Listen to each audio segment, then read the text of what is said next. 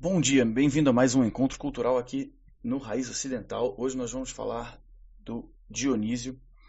É, vamos falar assim, da, do contexto que esse deus tem com relação à libido, a época das, das peças gregas, como tudo isso se interrelaciona. A gente vai ver um contexto do teatro grego naquele momento as, é, e no momento seguinte, a gente vai falar das entidades gregas e fazer uma distinção, porque eu gosto de chamar elas de entidades e não de deuses.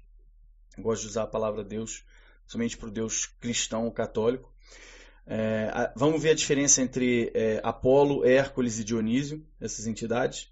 Vamos falar da relação familiar de Édipo e ver um pouco aí da árvore genealógica de, de desses deuses gregos, né, dessas entidades gregas. Vamos ver também, no momento seguinte, o interesse de Nietzsche e Freud de se apegar a esses é, elementos gregos, é, da cultura grega, o interesse do, do, da formação do sexual, né, porque eles tinham tanto apreço a, a, a, isso.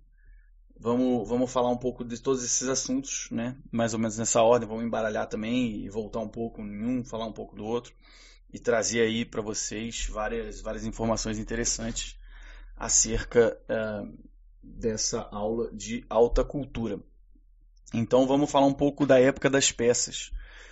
Basicamente, a, no momento em que se criam as tragédias gregas e as, um, é, as comédias gregas, no momento do teatro grego ali de Aristóteles, Platão e Sócrates, né, os três grandes filósofos ali, é tido por vários é, intérpretes e historiadores como um fechamento de um movimento cultural enorme que se finda ali, termina naquele momento, né?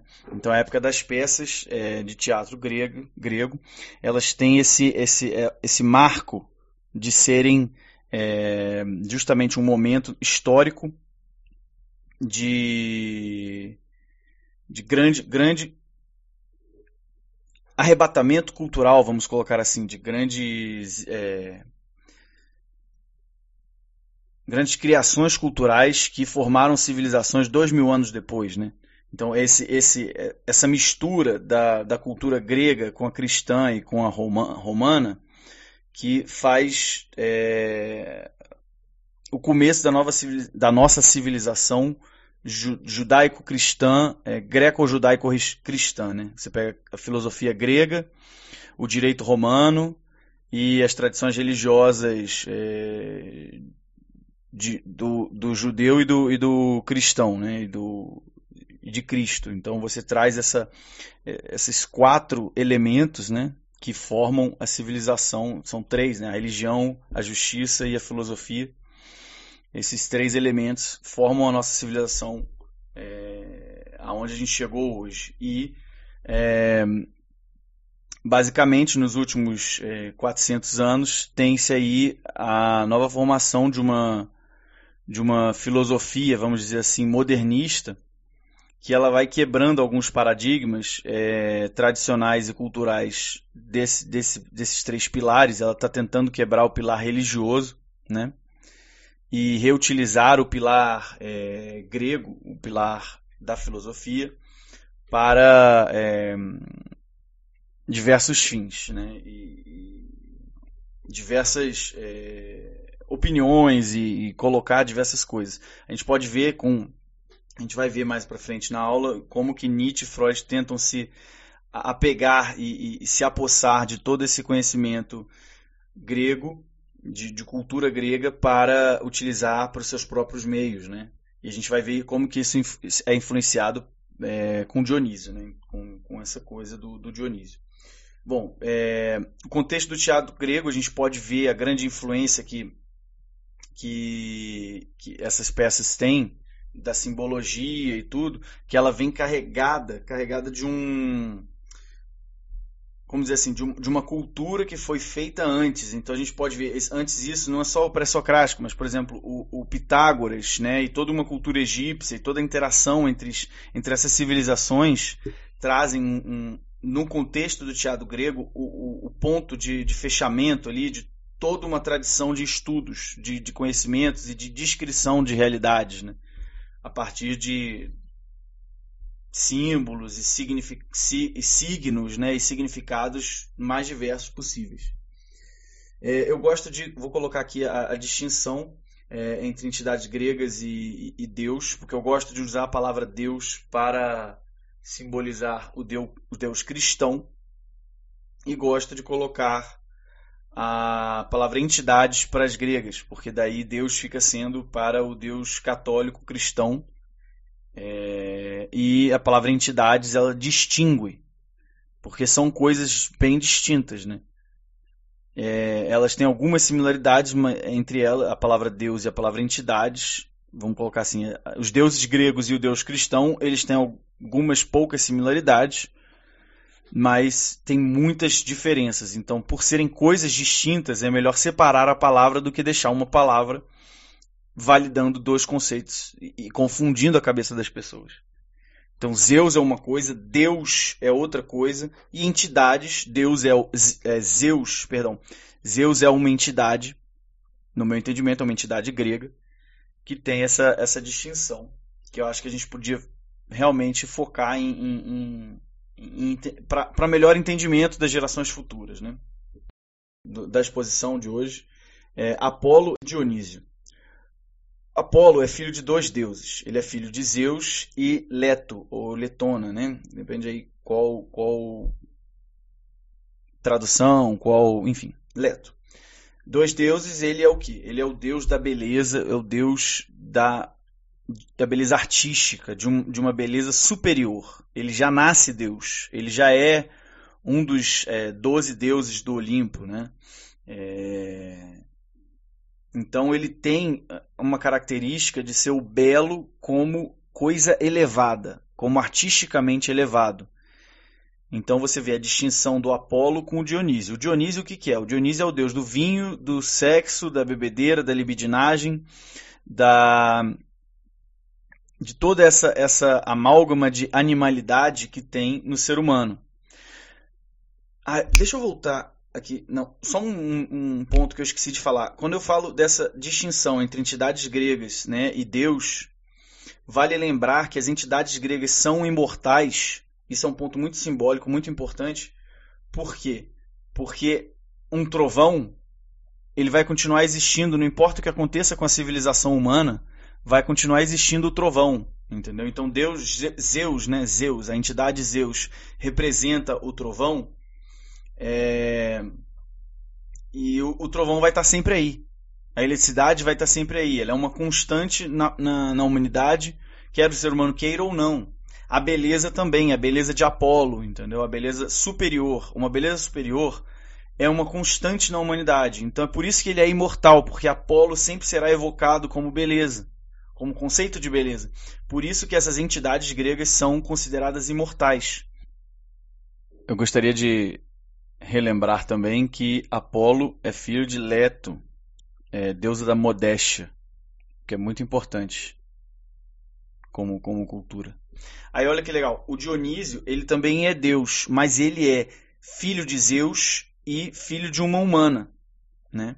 Na, na, bem contado na, na, nas peças gregas, e tem uma delas que fala muito de Dionísio, que é Abacai que também tem esse sentido da palavra, a origem da palavra bacanal, né?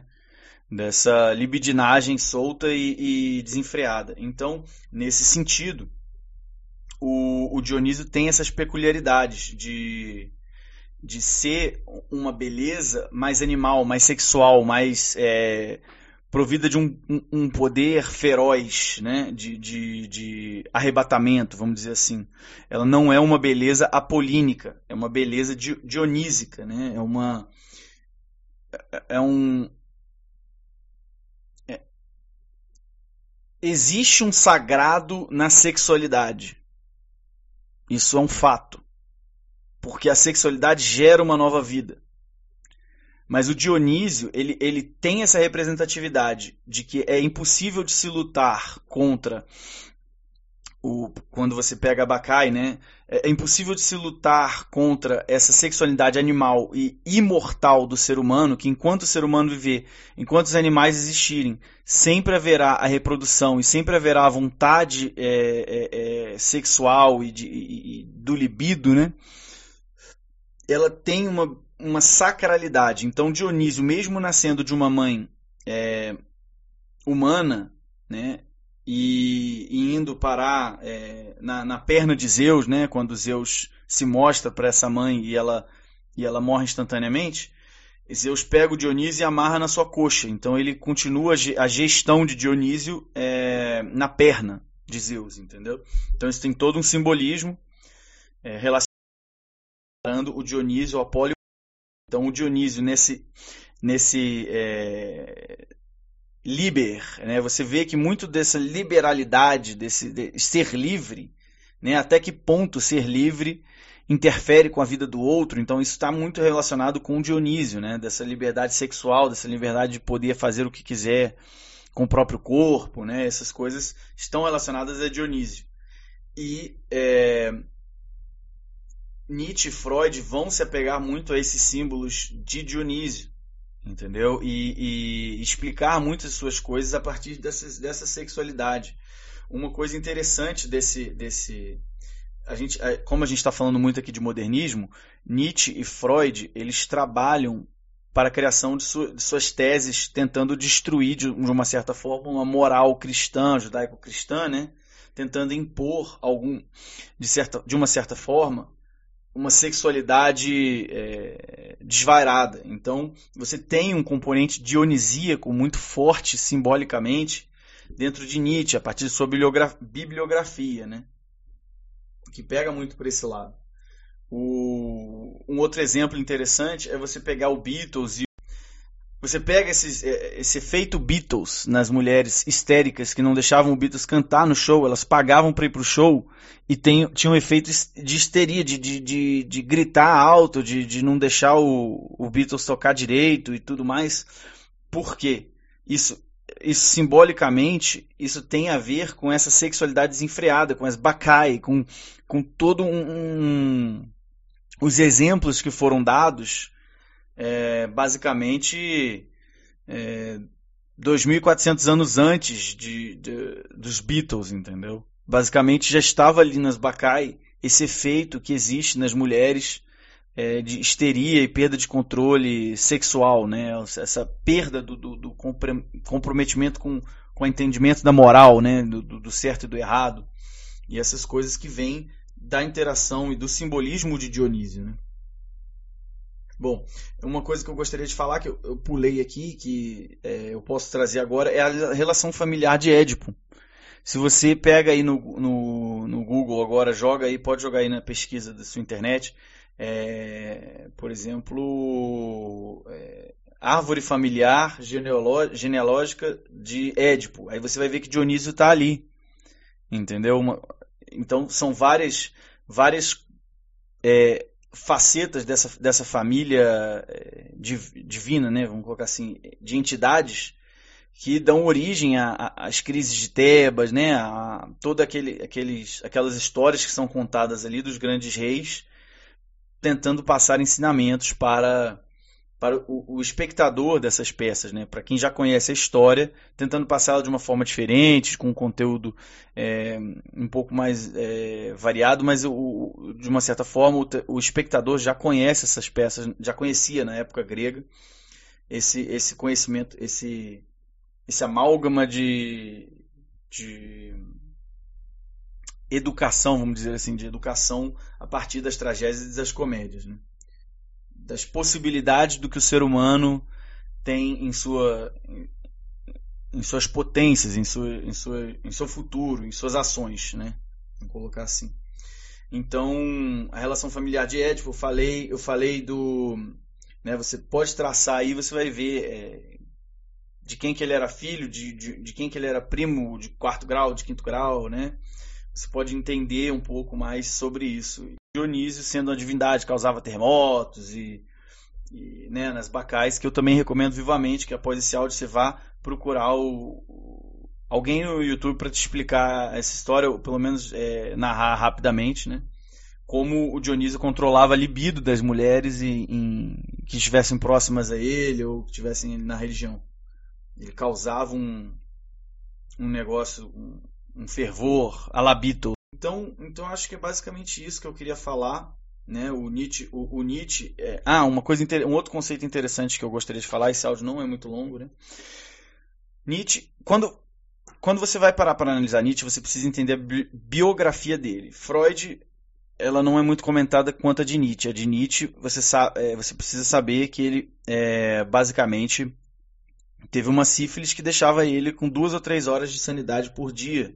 Então, as outras horas do dia, ele estava na cama, em dor, desespero e, e, agonia. Então, uma pessoa que passou o inferno na Terra durante 30 anos ou mais, né, agonizando em sífilis, essa pessoa ela, ela tem uma tendência a culpar a Deus. Então, ao invés de ele oferecer esse sofrimento para Deus, de uma forma simbólica, né? É, não, ele, ele oferece esse sofrimento ao demônio. Então ele se autodenomina o anticristo. Ele quer acabar com a religião cristã. Ele tem essas, esses interesses. E se você vê sífilis, ela basicamente tem a simbologia e uma simbologia bem signa, bem, bem de signo, né? Que indica que foi uma doença sexualmente transmissível. Isso não, não há dúvidas, né? E o fato é, ele não nasceu com essa doença, porque tem também uh, pode ser transmitida de, de mãe para filho, né? E basicamente quando Nietzsche tem essa, essa doença com uma simbólica sexual, ele tem o problema sexual do Dionísio encarnado em si, no seu inferno astral dos 30 anos de aforismos, 30 anos de 3 horas por dia de, de sanidade. Então, ele se apega muito ao Dionísio em si. Né? Entanto que ele teve uma briga com, com Wagner, que era amigo dele, que era um músico bem famoso lá da, da Alemanha, que representava, para o Nietzsche, representava o Apolo, representava uma beleza divina, uma beleza superior. Mas que no momento seguinte, é, Nietzsche briga com ele, então você percebe essa saída do, do Nietzsche de uma beleza apolínica, né? porque Wagner tem um sentimento cristão, ele se, se vira para o cristianismo de uma forma mais é, importante e, e, Nietzsche é contra isso, ele quer acabar com o cristianismo, ele quer ir contra todo esse, esse amálgama de, de cultura cristã desenvolvida aí na Idade Média pelos escolásticos e, e dando sequência até hoje tem gente é, mostrando a, a capacidade do, do, dos milagres cristãos, né? Então, basicamente é isso. É, quando Freud se apega a Dionísio, por exemplo, quando ele está criando todas as suas teorias sexuais, em que é, a gente aceita como natureza do ser humano é, coisas que não são naturais. Né? Ele tenta colocar essas, essas. Ele tenta forçar essas coisas, como a gente já viu na, na primeira aula e, e, em vários de nossos é, estudos do, do Freud, que ele tenta forçar é, dizer que é natural o complexo de Édipo quando na verdade não é. E quando ele quebra né, o, o, símbolo do Édipo rei e ele transforma isso num símbolo do negativo, de, de passar uma mensagem errada, não moral. Então Freud traz muitos erros filosóficos para a nossa modernidade, em termos de, de dificuldade. Né? Mas, de novo, eu posso ressaltar que a modernidade trouxe para a gente uma, um, apego ao material, o que trouxe uma melhoria na, na qualidade de vida, porque sem um raciocínio moderno, talvez fosse impossível de ter todas essas capacidades tecnológicas que avançamos aí no, nos, nos, últimos nos últimos 20, 30 anos, né? É... Mas o que acontece é que para uma vida eterna isso não, não, não é importante, mas para para melhoria da qualidade de vida isso é muito bom. Então esse é um lado positivo dos modernos, do, do modernismo, que, que veio com isso. Né? Talvez ele não tivesse vindo com outras, outras bases civilizacionais, mas talvez tivesse vindo. Só que o fato é, uma base escolástica é o que deu a esses modernistas a base para eles. Então, o passado ele, ele, ele vem formando o presente pelo que a gente tem, né? Então tem, queria terminar com, essa, com essas essas considerações sobre é, entender que a gente precisa criticar o modernismo porque os malefícios dele são imensamente grandes em termos de, de genocídio, em termos de ideologias revolucionárias e em termos de brandar liberdade ao mesmo tempo que atuam como ditadores, de trazer para nós ditaduras sanguinárias que mataram e fizeram genocídios enormes, basicamente. Então, é, esse é um, um, tema muito, muito grande do, do nosso. Por mais que a modernidade trouxe para, para a humanidade várias, vários bene, benefícios de qualidade de vida, de poder se comunicar com outro lado do mundo em questão de segundos, ela trouxe também muitos malefícios e erros filosóficos grotescos que trazem e causam o mal a muitos seres humanos. Então, é, teve um equilíbrio. Às vezes a gente pode dizer que um foi maior do que o outro, nesse sentido. Então é isso. É, basicamente, eu tentei analisar Dionísio, tentei analisar como esse componente do interesse sexual de vários filósofos modernos tentando aí quebrar com a, a moral cristã que, que percebe que essa coisa de, de da libido ela é um negócio passageiro que ela ela não não é de uma certa forma é, imortal no indivíduo né ser humano. Ela tem algo de sagrado por criar a vida mas é, ela devia ser usada de uma forma consciente não de uma forma é, da busca desenfreada de prazer para é, esquecer dos sofrimentos da, da humanidade entendeu nesse sentido que que a gente tentou analisar Dionísio aqui. Então é isso. Muito obrigado pela presença e até a próxima. Até mais.